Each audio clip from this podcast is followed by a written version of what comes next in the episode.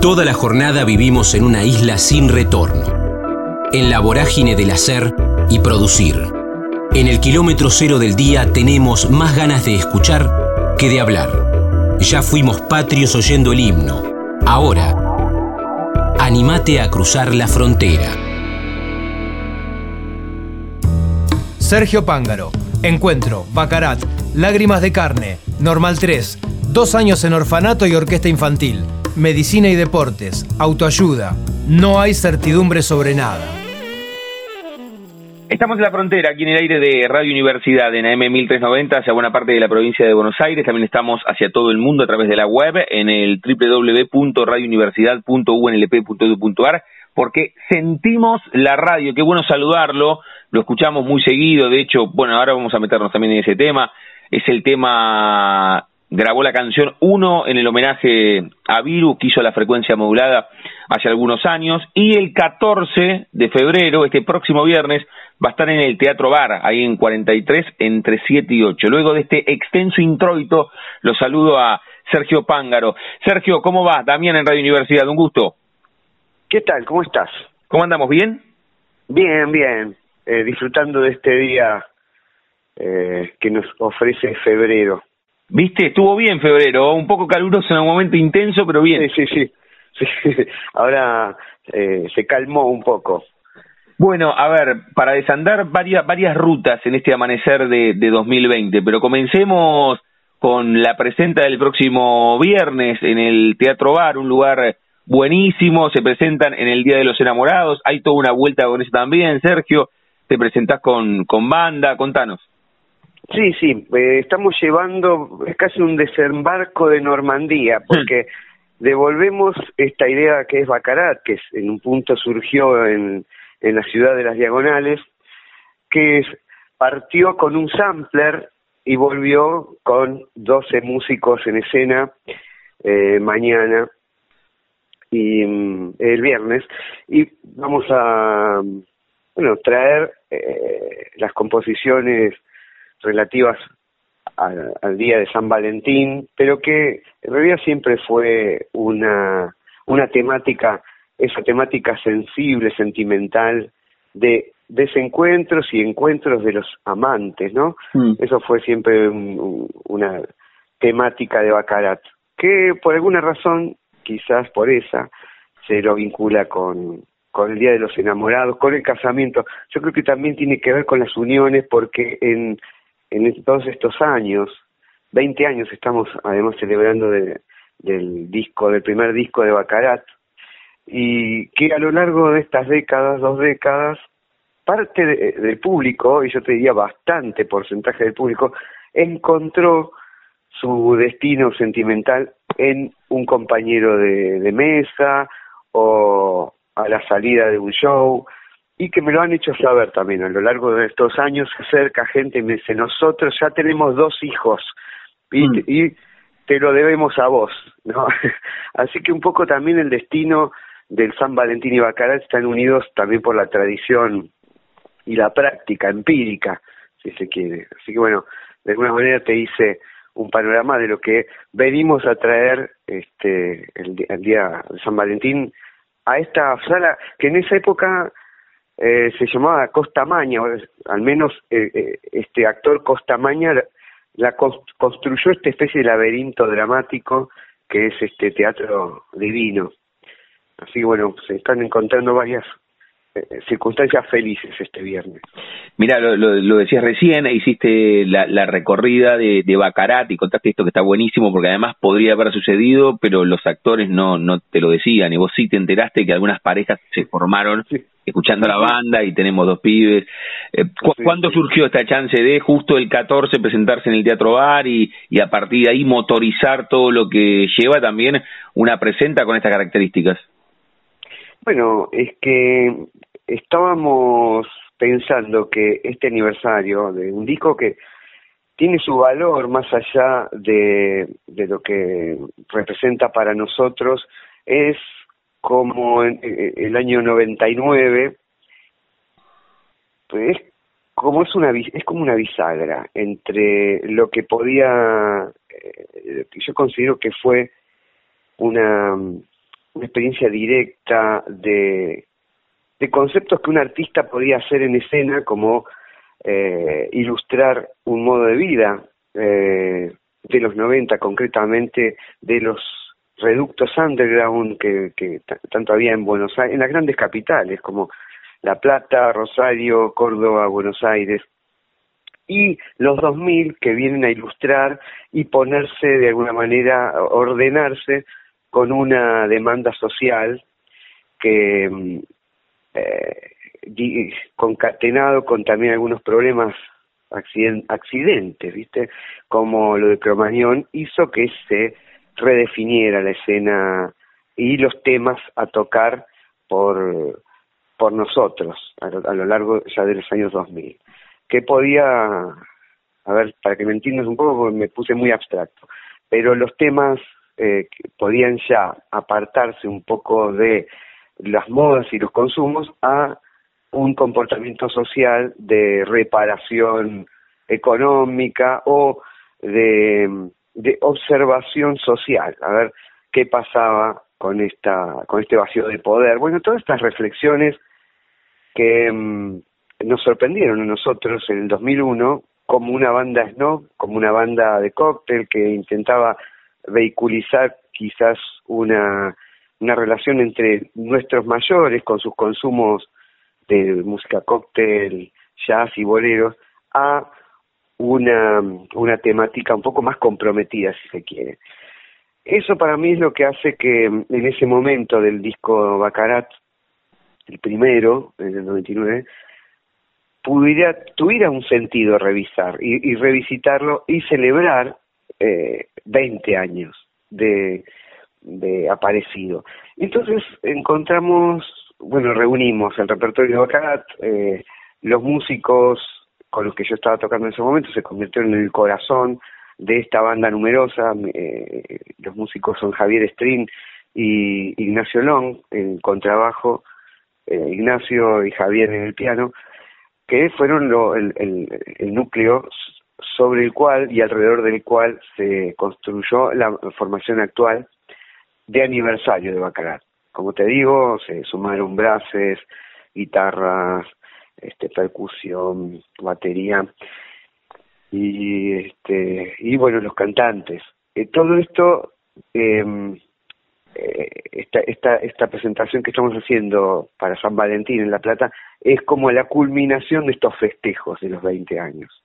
Es decir, eh, si continuamos presentándonos con Bacarat a lo largo del año 2020, será ya trayendo nuevos nuevo material y todo.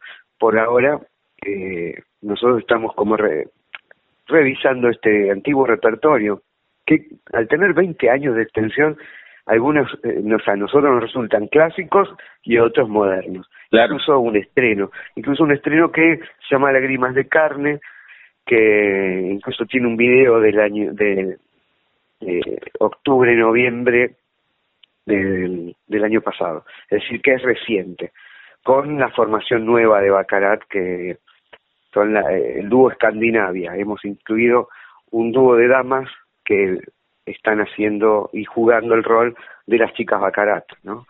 Eh, Cocomuro, Sofía Vergallo, eh, son las chicas eh, que van a desembarcar este viernes a, al Teatro Bar. Estamos disfrutando la charla con Sergio Pángaro, que se va a presentar el próximo viernes con, con Bacarat ahí en el Teatro Bar en 43, entre 7 y 8. Estamos casi, bueno, estamos promediando, promediando febrero, Sergio, y, bueno, recién hablábamos del clima y ya en marzo no, no la podré hacer más esta consulta. Eh, siempre consulto, o en este amanecer del año lo consulto, si tuviese que hacer un balance de lo que fue el 2019 desde lo profesional y, todo lo que proyectás para este 2020, que algo contaste recién, pero, pero a grandes, a grandes rasgos, eh, ¿cómo fue el laburo en el 2019, lo más destacado, y, cómo proyectás el 2020? Y eh, como este cambio de ciclo que nos agarró como el resultado y el embudo, el cuello de botella de cuatro años de gestión distinta, y que ahora vuelve y cambia el signo. Eh, yo el 19 lo vi, lo, eh, percibí una cierta angustia, estrés, eh, incertidumbre en todos los ámbitos, incluso obviamente en lo más, eh, en lo menos, eh, se ha convertido en lo menos importante el consumo argentino que es el arte, ¿no? Tanto la música como el cine, como las artes plásticas han tenido que sobrevivir gracias al impulso de los propios gestores, ya no tanto acompañado por un consumo ni de la industria ni de los diletantes que en otro momento han podido poner el hombro a la causa artística o cultural. Así que en realidad todo lo que lo que yo preveo de este de este año y los sucesivos es todo un desahogo respecto a la restricción que hubo, porque también, si se quiere, eh, si bien los, los propios traumas que puede ser el cambio de gestión, hay que decirlo, la política de Macri fue de, de restricción económica a la industria, eh, imagínate, si a la industria metalúrgica, ¿cómo no va a ser a la industria del disco? O sea, con, con toda la, lógica del mundo, la lógica del mundo eh, neoliberal, a nosotros no, no, no nos amparó nada. Al menos, eh, digamos, si tiene resultados, eh, es, en el primer mundo, donde ya está armado un, esquema de consumo. Entonces ahí sí se pueden regular estas políticas, pero donde, donde no hay necesidad, digamos, y, que se toma nuestra actividad como lujo superfluo, digamos, eh, imagínate si un aire acondicionado lo era, ¿cómo no va a ser comprarse un disco o ir a un recital? Así que en realidad nosotros sobrevivimos de milagro, te digo. Eh, no, no, no, no solo digo los, últimos cuatro años, sino que en realidad es casi como una especie de destino que mm. confluyó, como decíamos, en este cuello de botella, donde muchos músicos tuvieron que dedicarse a, emprendimientos paralelos o hacer o ponerse un estudio de grabación o como en el caso del gran artista Gustavo Starita, si bien él es como un gran artista, no lo ve como una imposición, pero bueno, sus emprendimientos gastronómicos eh, son un ejemplo de su creatividad, pero a la vez, eh, si se me pregunta, yo preferiría que se dedique a cantar que, que, lo hace maravillosamente, ¿no? Que, que las, eh, las circunstancias sociales, económicas culturales eh, argentinas nos hubieran permitido disfrutar de más producción de Gustavo. Voy a mm. poner un ejemplo de un amigo. eh, en mi caso, eh, hacer, eh, no sé, música de, para televisión, que obviamente, como te digo, uno siempre le encuentra el lado positivo y, de diversión, pero mm, eh, no me estoy quejando, en realidad o sea, parece que me estoy quejando y acá me voy a corregir, porque en realidad todo, eh, todo puede ser tomado, parece también por el contrario muy positivista, pero en realidad nuestro rol es encontrarle sentido a, lo que sucede sin opinar. Mm. Nuestro rol es hacer música, belleza, y, y nuestra opinión está de más. Eh, lo que para mí tenemos que basarnos es en la, en la técnica, en, la, en el estudio y que hable el arte por sí mismo, ¿no? Eh, nuestro puente quizás es poner una, un acento en lo que está pasando concretamente en este tiempo y en este lugar geográfico del planeta, que es la Argentina, que es la ciudad de La Plata, que es Buenos Aires. Así que ese sería nuestro rol. Estamos, estamos disfrutando de la charla y, y además eh, salimos un, toque de la música recién con Sergio Pángaro, que se va a presentar mañana con, con Bacarat, eh, celebrando los 20 años de, del primer disco ahí en el Tetrobar, en 43, entre 7 y 8. Hablamos mucho de la hora, hablamos mucho de la presentación del viernes 14, hablamos de lo que fue el 2019 y 2020. Te propongo ir un toque más atrás, Sergio, y, a todos les pregunto, eh, y, tal vez vos también lo tengas presente, en tu cabeza la primera fotografía mental que te vincula al arte, ya que decías recién desde la técnica, tenemos que hacer arte, tenemos que hacer belleza. No la primera foto en papel, sino la, la, primera foto que te vincula al arte, porque había un instrumento en tu casa o porque la maestra dijo cuando tenía cinco o seis años, en primer grado hay que hacer de Belgrano y San Martín. ¿Cómo, cómo te metiste en el mundo artístico? Sí, bueno, en mi caso eh, pasé dos años de mi infancia en un orfanato y que tenía una orquesta eh, de niños, una orquesta infantil.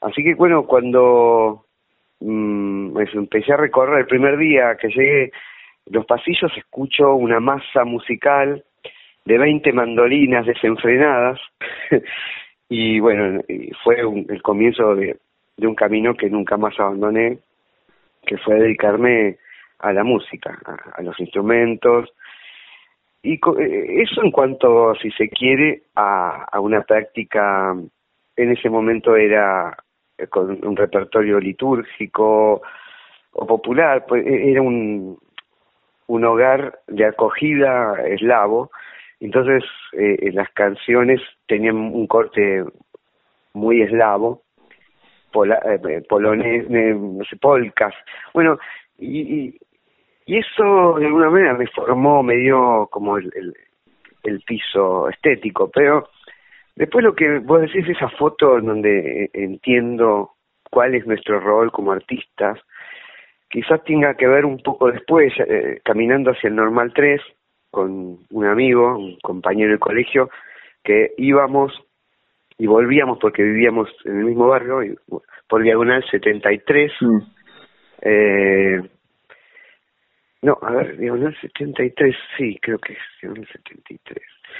Eh, el, el Museo Frangélico eh, nos encontraba a la vuelta y entramos para ver pinturas. Y un, bueno, eh, él, Gabriel Figoli, mi compañero, eh, tenía mucha mucha inclinación artística y, dibujaba increíble. Un día estábamos viendo un cuadro que para mí estaba incompleto ahí en el Frangélico y le digo, pero ahí el, eh, el dibujante no terminó esa parte del cuerpo, era un titán creo que, que estaba dibujado. Y él me dice, no, no, pero es a propósito, eso eh, mm. interrumpió el trazo, me dice, para que el ojo del espectador lo, lo complete, me dijo. Teníamos 13 años. Eso, eh, para mí, de, un compañerito que tenía mi misma mm. y que me lo dijera, me marcó cuál es nuestro rol. Nosotros eh, en el mejor de los casos yo siempre intento eh, no completar las cosas, por ahí sugerir eh, un camino, pero que después yo me beneficio de la tarea del espectador, del oyente, que lo, que lo completa, ¿no? Y siempre que me he excedido en mi opinión respecto a lo que hay que hacer, o lo que tengo que hacer, o cómo tiene una canción, me doy cuenta que eh, no tiene e, e, esa manera, no, no tiene tanta riqueza y me priva de, de una visión o, de un aporte eh, más abarcativo eh, y, y, y les agradezco mucho al, tanto al, rol de ustedes como periodistas como al propio público mm. que, que se lo adueña eh, en el mejor de los casos contemos esa suerte. Así que bueno, esta, este trazo incompleto que, que completa el, el, espectador, el oyente, creo que es la mejor metáfora para, para eh, ubicarnos y para, eh, para ponernos en, el camino de la construcción estética. ¿Cómo, ¿Cómo te llevaste, Sergio, con, con esto que contás, esos dos años en el orfanato y en la orquesta infantil? Eh, imagino la música eh, también vehiculizando todos los sentimientos que no se podían expresar de otra manera, pero ¿cómo, cómo te llevaste y cómo te seguís llevando con, con la propia incertidumbre que genera el arte? Apunto a la incertidumbre desde que ustedes no se levantan todos los días a las nueve y tienen que fichar en una oficina, sino que tiene que ver mucho más con, con lo que con lo que la impronta artística les marca en el, en el cotidiano y, y eso genera que, que, que, no tengan como a los actores, que un día hablábamos con Juan Leirado y me decía, nosotros los actores somos desempleados que de vez en cuando tenemos laburo. Y, y, y, cómo te llevaste históricamente con esto? Si en algún momento decís, che, me cansa que, que, la situación sea así, o, o, cómo te llevaste en esa puja cotidiana que cada uno tiene con, con sus laburos y con sus decisiones. Sí, eh, hay eh, el panorama se lo presenta eh, muchas veces de una manera más dramática de lo que resulta, o eh, no tan, no mucho más dramática que la del resto de la gente que ha decidido una rutina. Eh, a ver si me, si, me hago entender. Eh, en el mundo actual realmente no hay... Eh, no hay, certidumbre. No hay exacto, no hay mucha certidumbre en ningún eh, métier. Claro. Digamos, uno, eh, unas generaciones atrás, podía decir, bueno, yo me dedico a maestro mayor de obra mm. y toda mi vida hago lo mismo. Ahora, incluso un científico que se dedica a, a específicamente un producto, y no, bueno, ya con el petróleo no se va a hacer más nada. Entonces, ese tipo, eh, nada, bueno, tiene que buscarse, o no sé, estoy quizás diciendo algo que resulte gracioso para quien conozca del tema, pero me refiero que nuestra incertidumbre, en, en todo caso, incluso a veces nos da buenos resultados, porque no nos acostumbramos del todo a nada y que mm, trabajamos con, un material un material inasible que lo que nos permite es que en un mundo cambiante podamos encontrar o, o que se nos entrene para encontrar los los vectores que, que pueden trazarse en, circunstancias novedosas. Pero que también nos defiendan de falsas certezas, porque por ejemplo ahora, en un momento donde toda la discusión pasa por la agenda eh, de, de, los medios de comunicación o de las redes sociales, donde todo el mundo se ve obligado a tener una postura cierta sobre cualquier tema. O sea, uno no ya no se puede permitir decir no sé tal cosa o no, la verdad, eh, hay como una especie de compulsión por la información y por tener una opinión al respecto, lo que o nos agrupa en conjuntos que no necesariamente tenemos eh, que ver, como hostiles a otros grupos, donde tampoco quisiéramos enfrentarnos. Entonces, en este punto, esta incertidumbre, este eh, aceptar que podemos no llegar a saber sobre algo o que podemos vivir tranquilos sin sin este tomar partido hasta que realmente nos comprometemos con algo por otro por otro lado. Puede ser sensible puede puede ser racional también donde, bueno, ahora sí, esto sí me parece y lo voy a defender y voy a seguir cantando este tipo de repertorio o este tipo, me voy a vestir de este tipo, pero ya con planes más abarcativos que una de un simple comentario respecto a los acontecimientos actuales, que cada día son distintos. Mm. Sí, sin duda, sin duda, está, está, buena la, la reflexión. Estamos charlando con Sergio Pángaro, se presenta el viernes 14 en el Teatro Bar con, con Bacarat celebrando los 20 años de, del, del, primer laburo, del primer disco. Eh, me, queda una antes de la última, eh, Sergio. Siempre consulto acá, eh, hablamos mucho del artista y vos fuiste contando cómo surgió, cómo apareció el artista en, en tu vida. ¿Compitió contra alguien en algún momento cuando tenías 13 o 14? Contaste la historia ahí con, con tu compañero. Cuando digo si compitió es que tal vez lo tuviste siempre en primerísimo primer plano y, ahí quedó, pero tal vez cuando tenías 13, 14 compitió contra un deportista, contra alguien que dijo, che, voy a estudiar abogacía, arquitectura, ingeniería o, quiero irme a estudiar afuera. ¿El artista Sergio Pángaro a, quién le ganó internamente? ¿A alguien? sí, sí, sí, que, no, no, no, lo había pensado desde ese punto, pero sí, sí, ahora me retrotraigo y me ayudó esta imagen de Gabriel, eh, eh, como viendo qué haríamos de nuestras vidas. Y sí, me, me interesaba la medicina, por ejemplo, eh, recuerdo. Eh, también, pero sí, el resto de, de actividades que fui haciendo siempre se vincularon de alguna manera con el arte. Y, yo creo que si hubiera tenido, sobre todo tiempo para dedicarme a una carrera eh, y recursos para dedicarme a una carrera tan exigente como la medicina, hubiera tratado de ser un artista de la medicina que, mm. que hay médicos que lo han sido, ¿no? Creativos, que han, como que que la, la actitud creativa creo que puede que puede aplicarse a, cualquier métier o cualquier vocación, ¿no? Eh, pero sí, sí, yo entiendo que vos te referís a, a la a las artes, digamos, el artista en el sentido, eh, sí, de las disciplinas, de la literatura, de la música.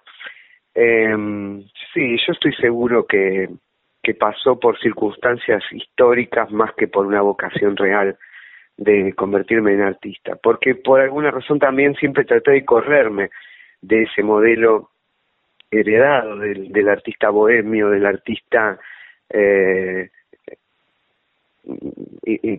explorador y, y, no entendido, como que, no sé, quizás, este, pero también me gustaba el deporte, sí, como decís, me gustaba jugar al fútbol, al tenis, no lo jugué tanto, pero me encantaba verlo.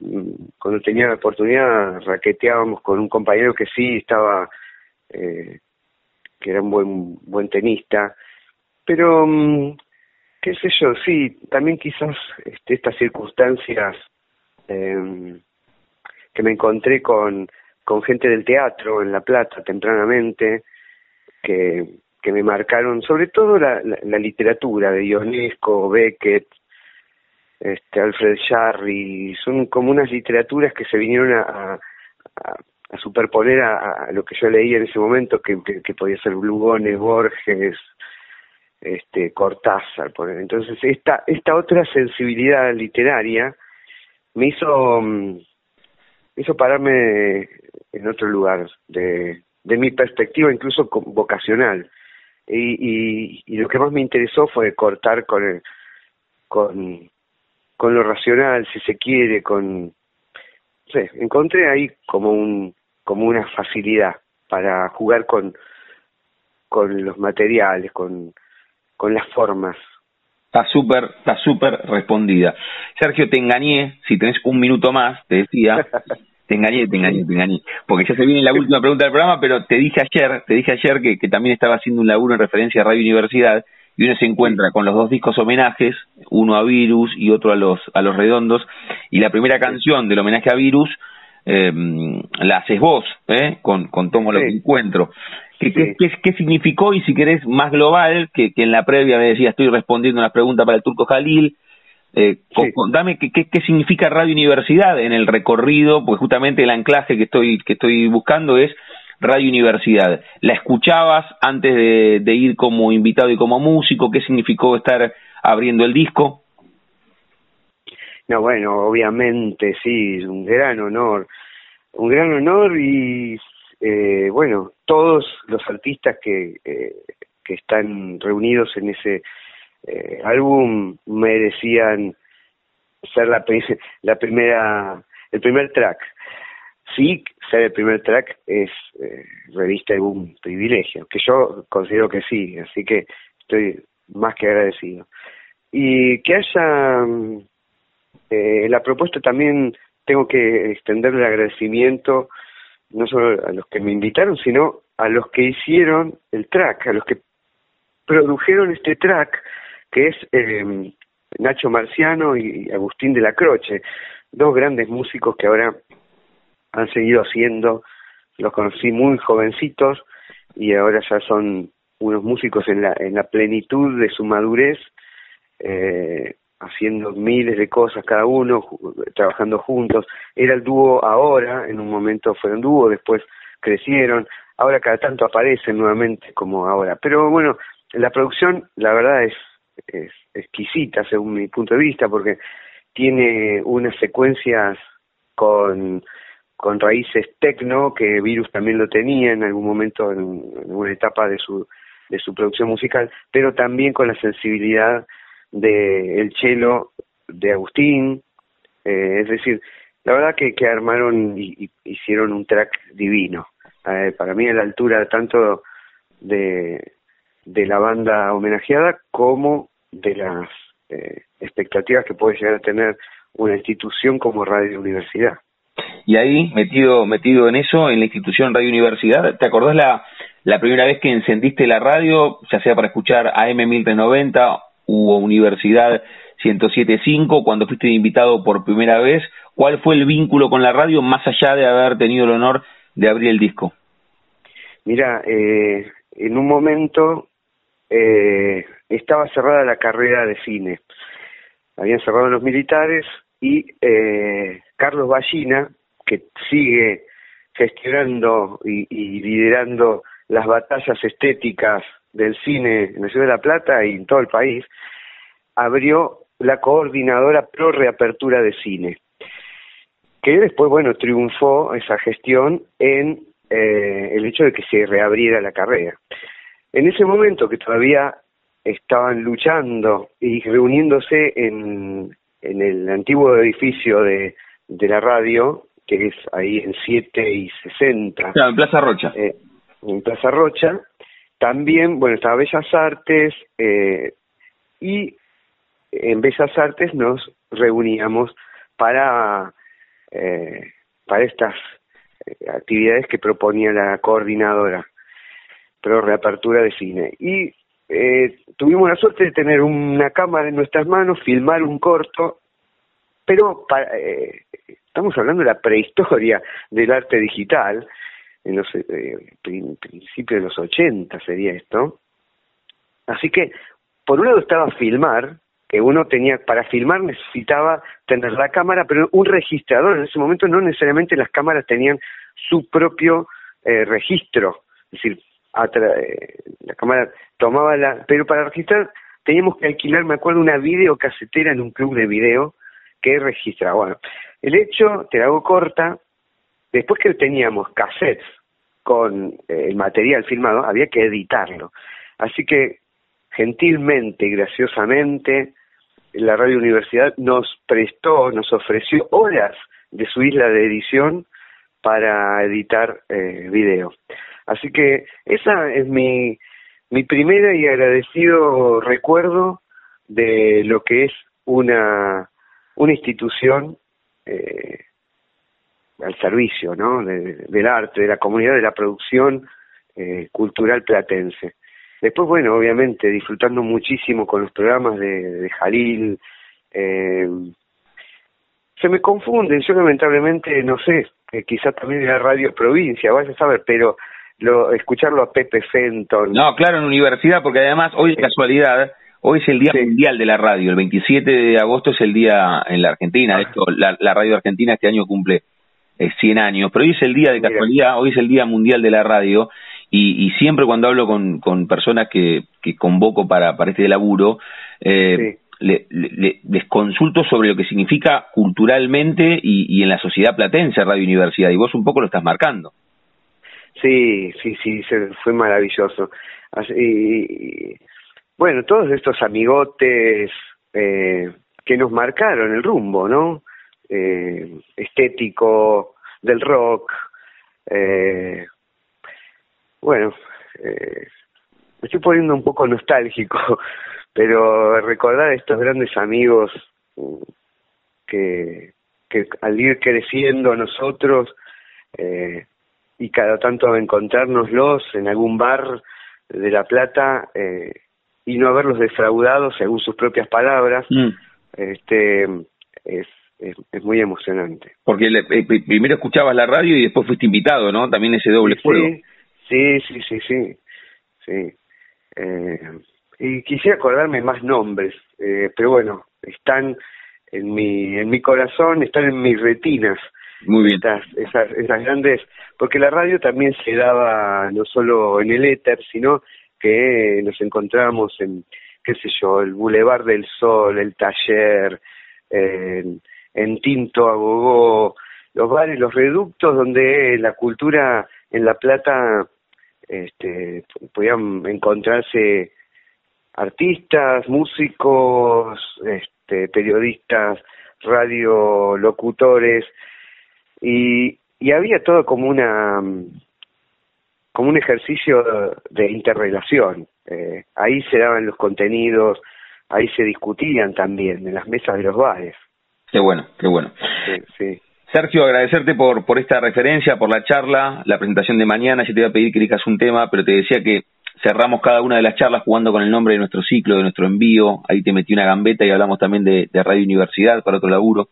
Pero, pero jugamos con el nombre de nuestro ciclo y a todos les pregunto si tienen un momento frontera en sus vidas, que no refiero a un lugar geográfico, si en un momento rupturista, bisagra, decisivo, sé que es difícil elegir uno solo por los muchos que tenemos, pero tal vez vos decís, sí, no sé, cuando estaba ahí en, eh, en el eh, orfanato y apareció esa orquesta infantil o, o la primera vez que me subí a un escenario o algún viaje iniciático o alguna situación traumática de salud o alguna relación amorosa o tenés un momento frontera en tu vida que cruzaste determinada situación y dijiste, bueno, acá empecé de nuevo o fue o fue bisagra?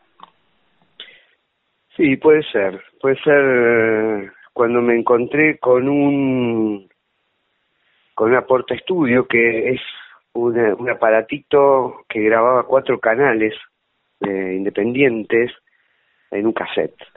Y entonces empecé a poder investigar en mis propios eh, experimentos sonoros, de ahí armé el paso siguiente inmediato, después de tener un conjunto de canciones grabadas, eh, armarle un espectáculo y me fui a Mar del Plata.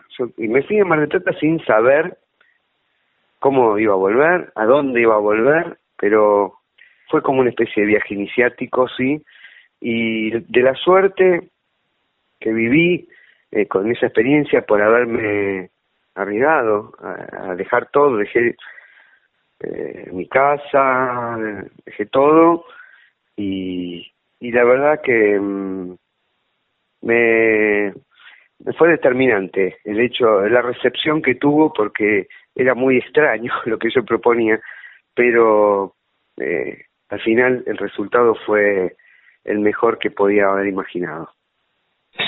La charla, agradecerle a Sergio Pángaro, lo engañé vilmente porque le dije charlamos 15 minutos y llevamos 40. Se va a presentar el viernes 14 en el Teatro Bar, ahí en 43, entre 7 y 8, Día de los Enamorados, celebrando 20 años con el primer disco de Bacarat, y es una gran propuesta para este segundo mes, promediando el segundo mes del año. ¿Con qué canción, Sergio, te gustaría cerrar esta charla? Obviamente, de, del laburo tuyo, ¿no? Tiene, tiene algunas condiciones. ¿Con qué canción cerramos?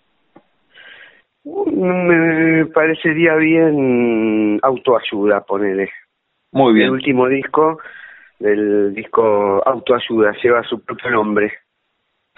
Sergio, gracias de verdad por este rato y por dejarnos abrir varias puertas de tu recorrido artístico, de la presentación del el próximo viernes, de Radio Universidad, varias cosas. Te agradecemos por este rato.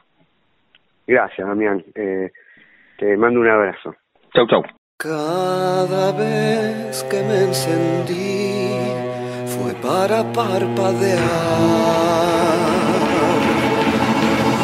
pero en el ritmo de la luz la sombra deja ver un destello que temí que puedan ver y me haga ser feliz que hacer aquí. Ya no sufrir por mi doble que quizás debiera aparentar una posición más firme que la actual que encuentre aprobación en este esfuerzo tratar de conseguir lo que nunca pretendí para después soy agotado, no saber qué pensar, ya no distinguir criterio de afán, prestarle tanto tiempo, ingenio y aplicación, a ser atractivo y tan suspicaz, que ya no pueda soportar a nadie por más de cinco minutos de hablar de más, querer a todo el mundo cuando estos no están, vivir atrasado sin reaccionar, con a los fantasmas que me miran de atrás y me esconden las cosas. Podría aventurar que quise mejorar. Si llegué a una conclusión que sea parcial. Ni la autoayuda ni el diván pudieron detener el constante parpadear que me hace a mí distinto de recién. Para lo cual tendría que encontrar dentro de mí el foco que perdí.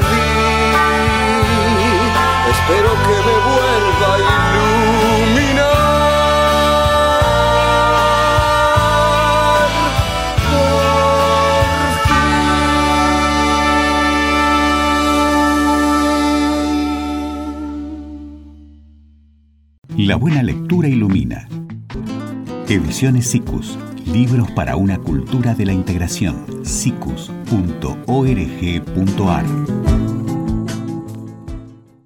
La frontera. Combinable con el ayer y el hoy.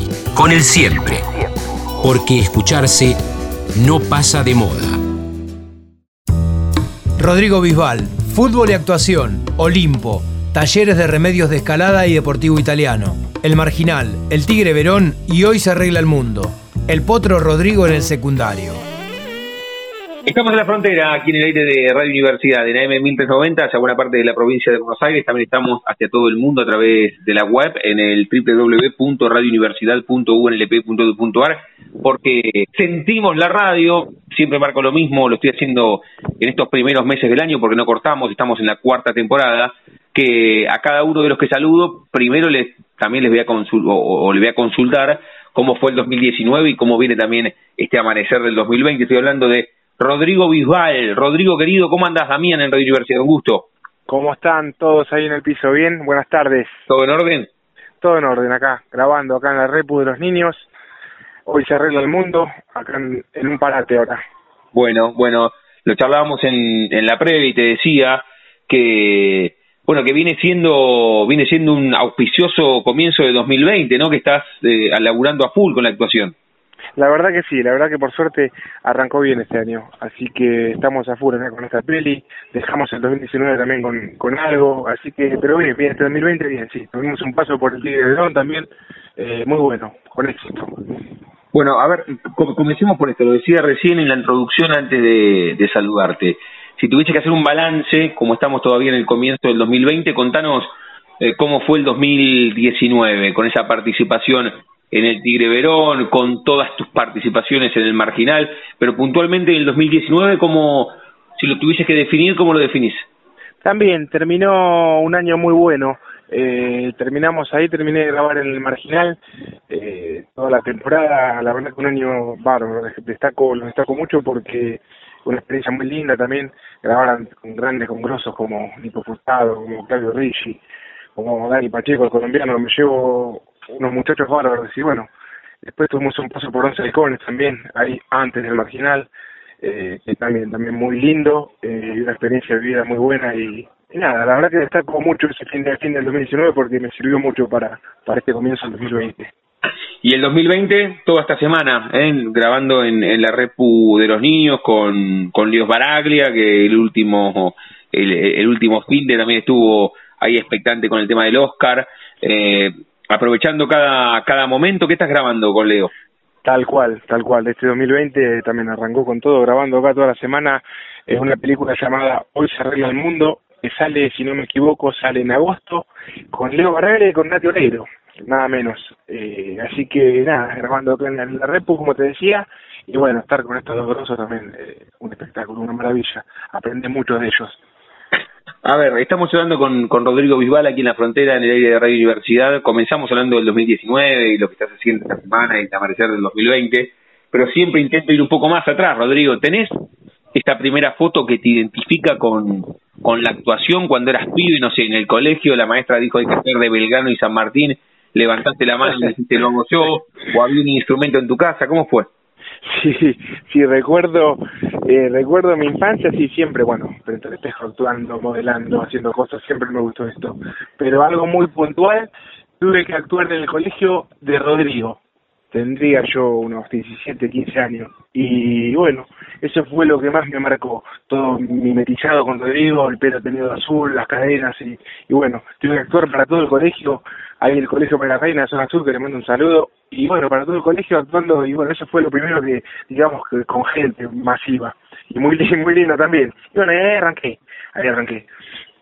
¿Cómo, cómo, ¿Cómo se despertó? O sea, ¿fue de casualidad? ¿Vieron atributos primero los de afuera y después cuando lo hiciste dijiste, che, la pasé bien con esto, te cautivó, eh, no sé, en el árbol genealógico de tu familia encontramos a alguien vinculado al arte, ¿cómo se dio? No, la verdad que eso no, en mi familia nadie, todos son gente de laburo, pero yo soy medio así, medio mandado, medio loco, me gusta, soy, me gusta la televisión, me gusta el arte, me gusta el teatro, y solo se fue dando contacto, gente, me fui metiendo, estoy haciendo una cosa, estoy haciendo otra, y bueno, y ahí fui, fui En realidad tengo una historia muy larga, mucho antes de la actuación. Yo jugué al fútbol profesionalmente y ahí conocí gente, bueno, después por una cosa por otra no se me dio. Llegué a jugar profesionalmente en, en Olimpo, en talleres de escalada. Después por cosas de la vida fui dejando conocí gente del espectáculo y ahí me fui metiendo más en el tema del espectáculo. Bueno, sabes que siempre acá consulto, estamos hablando con Rodrigo Bisbal, es actor y lo pudieron ver, o con esto de Lon de Man lo pueden ver en el Marginal, en el Tigre Verón, está grabando eh, una peli con, con Leo Baraglia y con Nati Oreiro, pero siempre pregunto, en este caso, el actor a quién le ganó, ¿le ganó al futbolista en algún momento? ¿Convivieron o, o los dos te representan, Rodrigo? Mira, los dos, en este caso los dos me representan. Ahora un poco, ahora diría que el actor está ganando al futbolista, porque eso ya quedó atrás en mi pasado. Es una historia larga y, y es como que me siento un poco mal con lo que me pasó, viste, me soltaron la mano y, y bueno, eh, el fútbol ya queda atrás, ya mucho atrás. Ya la verdad que estoy hace años con esto y, y la verdad que podemos decir que sí, que el actor me ganó el futbolista. Eh, ¿En algún momento convivieron o te enfocaste decididamente en la actuación cuando largaste el fútbol? ¿Cómo fue? Eh, no, no, eh, me enfoqué en la actuación cuando largué el fútbol, porque la verdad que el fútbol es como esto, tenés que estar muy eh, enfocado en esto, ¿viste? Eh, o en una cosa o en otra, no te da tiempo para las dos cosas. Y la verdad que cuando largué el fútbol me fui metiendo más en la actuación, de lleno. Eh, fútbol profesional, dijiste Olimpo y Talleres de Remedio de Escalada, ¿fueron los dos clubes donde jugaste? Sí, Talleres de Remedio de Escalada, me compro Olimpo y de Olimpo, bueno, ahí tuve unos problemitas y quedé libre y después jugué en Deportivo Italiano, en la B Nacional. Miramos, ¿y, y en, qué año, en, en, qué año fue esto? Y esto estamos hablando mucho para atrás, 2003, 2005 dejo de jugar yo. Eh, bien ahora no recuerdo los años que jugué en cada club, pero Comencé haciendo inferiores en Lanús, Banfield, me compra estaciones de escalada en el año 2000, eh, ahí jugué hasta el 2002, ahí en el 2003 me voy a Olimpo hasta el 2004, y ahí vine y bueno, empecé a trastabillar, empecé a los tumbos y, y me fui a Deportivo Italiano. Y de ahí, bueno, de ahí después dejé de jugar, ahí hubo un problema con la comisión, y bueno, después de ahí dejé de jugar, quedé libre, y bueno, no jugué más, y me metí haciendo en esto. Bien, bien, porque cuando vos dices Olimpo, Olimpo es de, de esas raras avis que uno no sabe dónde catalogarlo, si en primera o en la segunda categoría, porque está debería haber una categoría especial para Olimpo, que es de los que como Rafaela, que suben y bajan, suben y bajan. ¿Llegaste, no. a, jugar, ¿llegaste a jugar en primera en Olimpo o sí. sí. Sí, sí, sí, sí, Olimpo lo agarré en el mejor momento, estaba Gregorio Pérez de técnico. Oh, Llegué a jugar cuando estaba en primera. Sí, sí. ¿Y con quiénes compartiste en Olimpo plantel, por ejemplo? Y, por ejemplo, con La Espada, el Tuti Carrario, Ferreira, Gaona, eh, ahora no recuerdo bien quién, pero toda esa gente, una, unos nenes bárbaros. Yo encima era chico, pero Mauro La Espada era, era ahí era el, el, el, el que marcaba el, el, el, plantel. Después el Tuti Carrario también, una persona excelente. Gente así, por ejemplo. Qué fantástico, qué fantástico. Y, y cómo también eh, pudiste dejar atrás esa etapa y te metiste en el mundo artístico. Es formidable cómo, cómo fuiste un tipo, o sos un tipo resiliente. Sí, sí, digamos que sí, sí, le doy para adelante, ¿viste? Le doy para adelante. Si baja los brazos, es peor. Eh, me metí en meta artístico porque ya te digo, me gusta. Eh, le tengo que agradecer a Nati, mi jefa de prensa, mi representante, Nati García, eh, que me hiciste con esto, y bueno, eh, pero la verdad que me gusta, y me gusta y me gusta más, eh, te diría que hasta más el fútbol. Mirá vos este dato, o sea, vos estuviste en los dos lugares, sos actor hoy y jugaste al fútbol en primera división. ¿Cuántos partidos en primera, Rodrigo? Y tengo en primera división más o menos unos 100 partidos. Ah, 100 un partidos debo tener, eh, sí, tengo bastantes partidos porque debuté a 17 años en talleres de Remedio Escalada. Ah, terrible, o sea, no es que un paso jugás como hay miles de casos de tipos que jugaron 15 minutos en primera, vos metiste 100 partidos. Sí, sí, sí, tengo 100 partidos en primera y como te digo, esto del fútbol viene de chiquito. De los 5 años que me llevaba mi familia, no me agradezco a mi viejo enormemente, a mi vieja, me siguieron para todos lados de chiquito, que de los 4 años que, que al papi fútbol, que Parker, que bueno, inferior de Lanús, que esto de, los, de muy chiquito, hasta bueno, hasta donde pude llegar.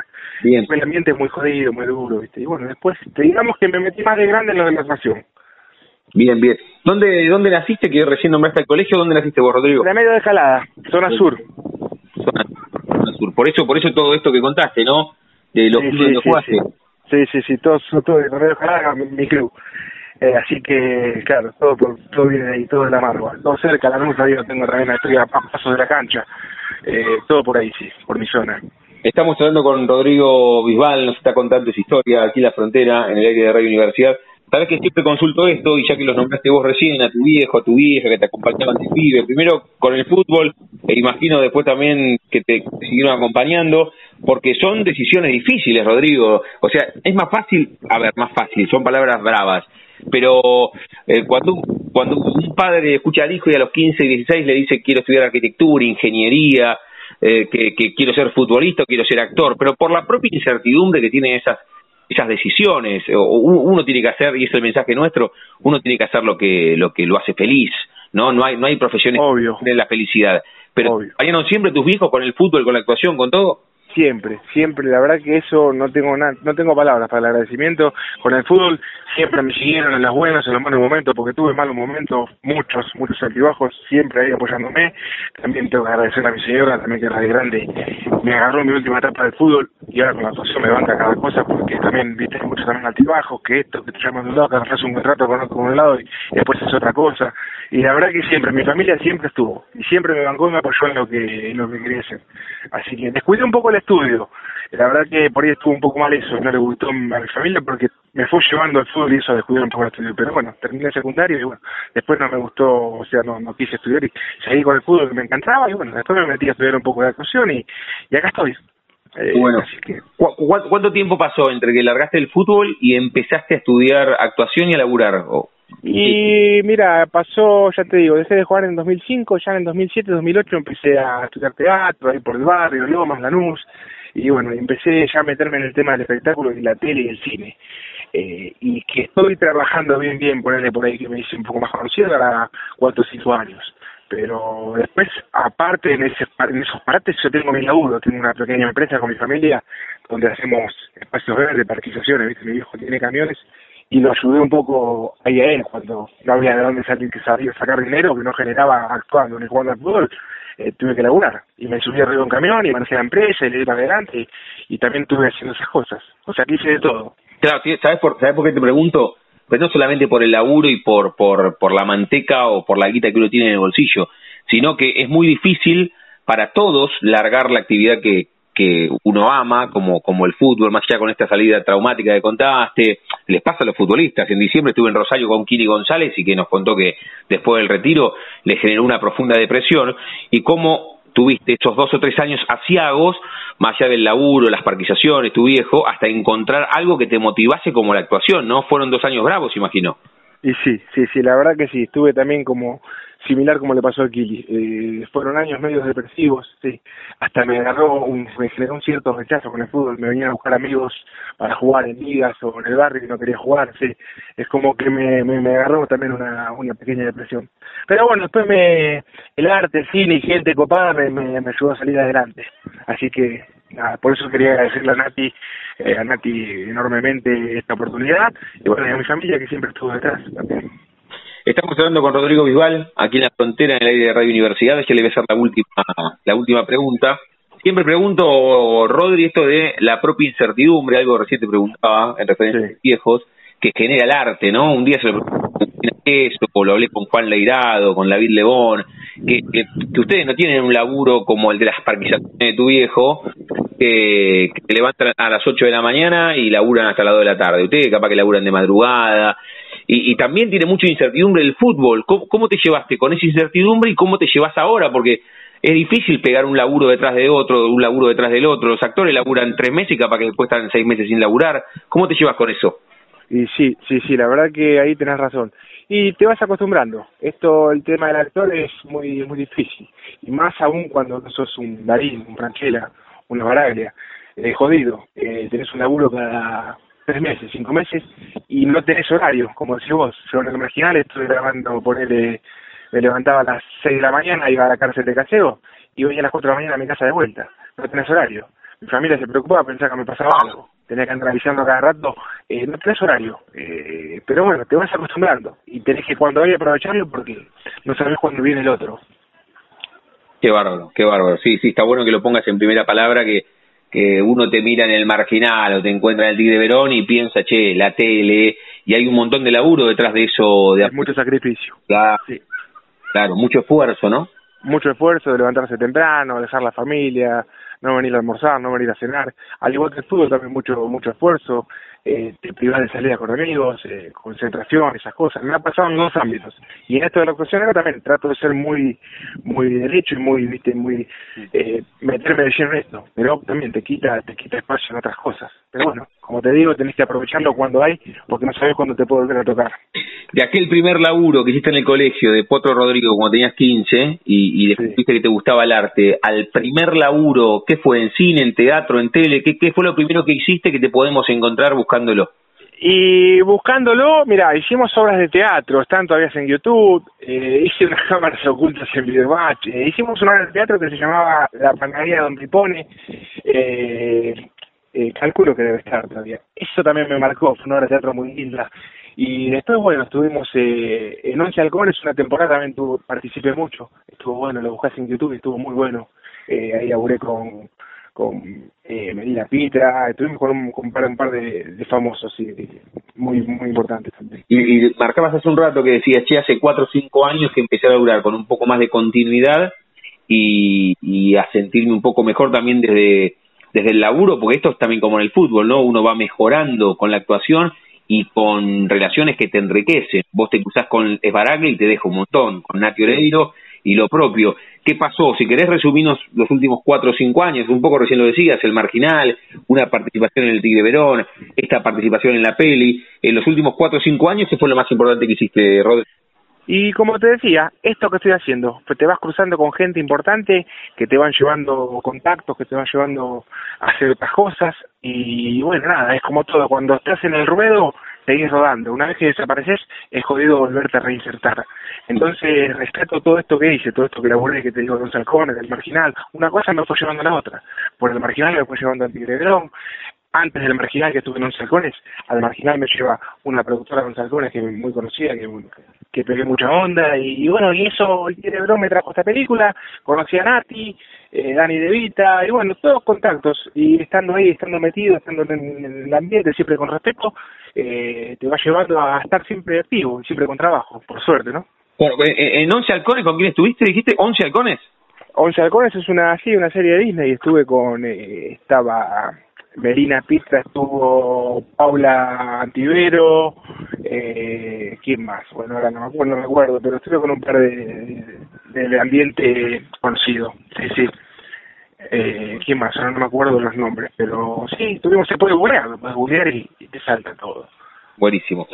Rodri, cerramos cada una de las charlas jugando con el nombre de nuestro ciclo y a todos les pregunto si tienen un momento frontera en sus vidas que no refiere a un lugar geográfico, sino un momento turista, bisagra. Sé también que es difícil elegir uno por sobre los muchos que uno tiene en la vida. No te lo pregunté, no sé si sos padre o no, pero... Sí.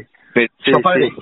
Sí. sí, soy padre y, ese momento frontera es sin duda mi familia. O sea, el, el momento frontera es porque te iba a decir, mira, vos jugaste al fútbol, el retiro pudo haber sido, el quilombo ahí con, con dirigentes, haber tenido el primer laburo en la tele o en el cine, haber conocido a algún actor que admirabas, haber sido padre, algún viaje, tal vez alguna situación compleja con la salud, a veces pasa, viste que...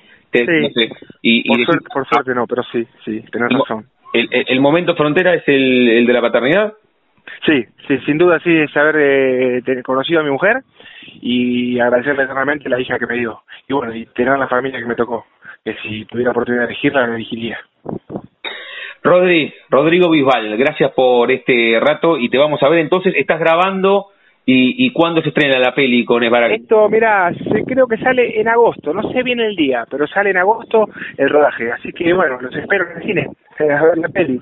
Es una muy linda película para los chicos, eh, así que nada, están todos invitados. Y bueno, el Verón que ya sale ahora en mayo. ¿Me dice, ¿Me dice muchos capítulos en el Tigre, en la parte 2? En el Tigre Verón, la parte 2, estuvimos como en tres o cuatro capítulos, sí. Ahí ya terminé de grabar. Que sigue grabando todavía, pero yo estuve los primeros tres o cuatro capítulos. Bien, Estuvimos en el penal de San Martín grabando. Ahí interactuaste con Daniel De Vita, dijiste, y con, con Julio Chávez también. Eh, estuvimos con Julio Chávez, con Pablito Ríos, con Daniel, Daniel De Vita, sí, sí. Estuvimos con Marcelo Domínguez, un grosso. Así que eso también estuvo muy bueno, una linda experiencia. Rodrigo Bisbal nos contó parte de su historia aquí en la frontera del aire de Universidad. Rodri, te mando un abrazo enorme. Abrazo grande para todos por ahí. Saludos. Chau, chau. Chau, chau. chau, chau, chau. Pasaporte en mano. Noctámbulos con la radio abajo de la almohada. Equilibristas entre el ayer y la ilusión de mañana. Somos La Frontera. Idea y conducción, Damián Zárate. Idea y colaboraciones, Julián Álvarez. Producción de notas, Puma Gaspari. Edición y postproducción, Juan de Vega. Idea sonora, voz y edición, Diego Carrera. Voz artística, Pablo Dupuy.